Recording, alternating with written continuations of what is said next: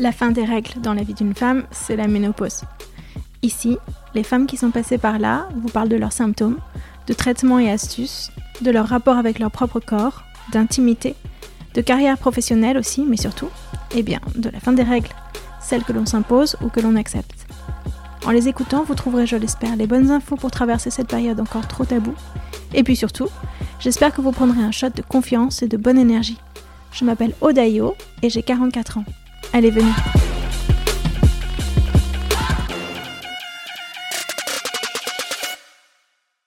D'un point de vue des castings, on va souvent me mettre dans des rôles de femmes euh, sévères, des personnages comme ça, autoritaires, carrés.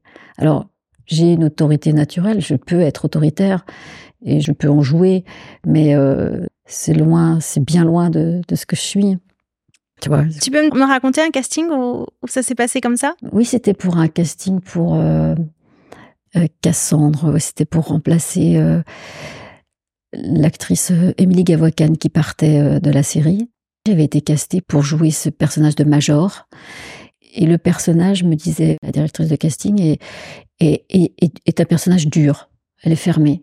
Donc, euh, je, je, suis arrivée avec une proposition euh, peu de femme distante, mais euh, voilà. Et elle me disait plus dur, plus dur. Elle m'a fait recommencer plein, plein de fois. Et elle me disait, je suis sûre que tu peux être plus dur, plus dur. Mais en fait, il y a un moment où je ne peux pas aller plus que ce que peut-être elle aurait imaginé. Ce faciès me... Du, du... coup, ce casting, tu l'as pas eu? Non, je l'ai pas eu tous ceux qui vont euh, à Cannes de répondre à ces trois questions. Donc il y a un QR code et tous ceux qui vont pouvoir euh, accéder au film pourront investiguer avec nous sur comment sont représentées les, les femmes de plus de 50 ans. Euh. Donc c'est une mission qui est demandée à tous les festivaliers quand ils vont dans une projection, oui. de dire combien de femmes de plus de 50 ans avaient un rôle dans ce film. Ouais. Est-ce qu'elles avaient un prénom? Est-ce qu'elles avaient un nom? Est-ce qu'elles avaient du texte? Est-ce qu'ils avaient plus de deux scènes parlées ouais. Et en dehors de leur fonction de mère, de femme et d'épouse, est-ce qu'elles ont une, une activité professionnelle, associative?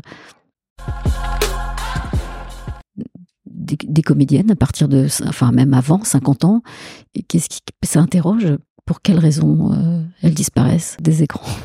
Parce que les producteurs sont des hommes, que les réalisateurs sont des hommes qui racontent des histoires qui leur parlent à eux. C'est ça. Voilà.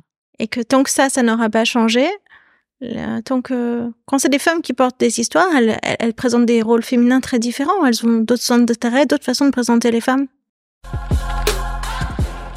Le fait de ne pas être représenté, c'est vrai que le cinéma est porteur de normes, euh, vecteur de, de valeurs, et qu'il euh, il influence et il participe à la construction de, de l'imaginaire collectif. Totalement. Et c'est vrai que avec la disparition des, des, personnages de femmes de plus de 50 ans, cet imaginaire, ce, cet inconscient collectif se construit autour d'un vide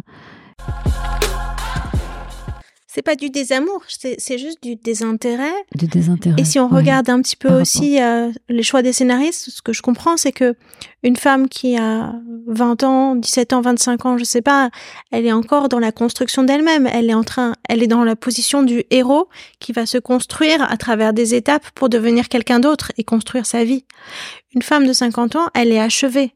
Elle est ancrée, elle sait ce qu'elle veut, elle sait ce qu'elle veut pas. Construire une narration Comment est-ce qu'on fait évoluer une femme qui a déjà fait son évolution? C'est intéressant. C'est autre chose, c'est autre chose qu'il faut inventer, mais c'est pas ce que ce que les scénaristes aiment inventer et ce que le public aime voir aujourd'hui en tout cas. Oh, c'est vrai, c'est bien, c'est bien de pointer ça. Ouais, c'est intéressant. Et ce que j'adore, c'est que en, en, tout début, quand on s'est, quand on a commencé à, à se parler, tu m'as dit, je, tu faisais deux tests de grossesse dès que tu avais des retards de règles. Et je me suis dit, mais c'est quoi, en fait? Ah bah Sur quatre ans, hein. sur quatre ans, j'ai fait deux tests de grossesse. mais je trouve ça drôle parce que on, on fait un test de grossesse quand, quand on s'imagine qu'on pourrait vraiment tomber enceinte. Et moi, je me disais, quand j'aurai 51 ans, déjà aujourd'hui, je, je me dis que je pourrais plus tomber enceinte. Donc, euh, est-ce que tu es, témoin de femmes qui sont tombées enceintes très tardivement? Euh, Comme ça, c'est sérieux ou? Donc, mais c'est sérieux. J'ai encore, j'en ai encore parlé à des amis euh, il y a encore une quinzaine de jours. Elle m'a dit mais non, c'est impossible, Sylvie, tu pourras pas être enceinte. J'ai la peur parce qu'effectivement, je sais l'investissement que c'est d'avoir un bébé. Et donc, je me dis, j'ai passé l'âge, et, et c'est la peur, oui, la peur d'être enceinte. Ça réhabilite, oui, parce que tout ce qui n'est pas représenté n'existe pas.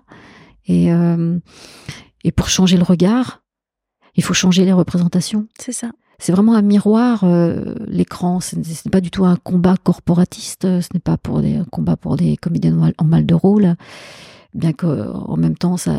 C'est les deux à la fois. Ça nous fera du bien, bien sûr. Parce que, Continuer à travailler, mais si, aussi... S'il n'y a, pas de rôle, ou si elles sont toujours attribuées au, même, euh, bien oui, 7%, ça veut dire que du coup, je serai, je serai éjectée aussi.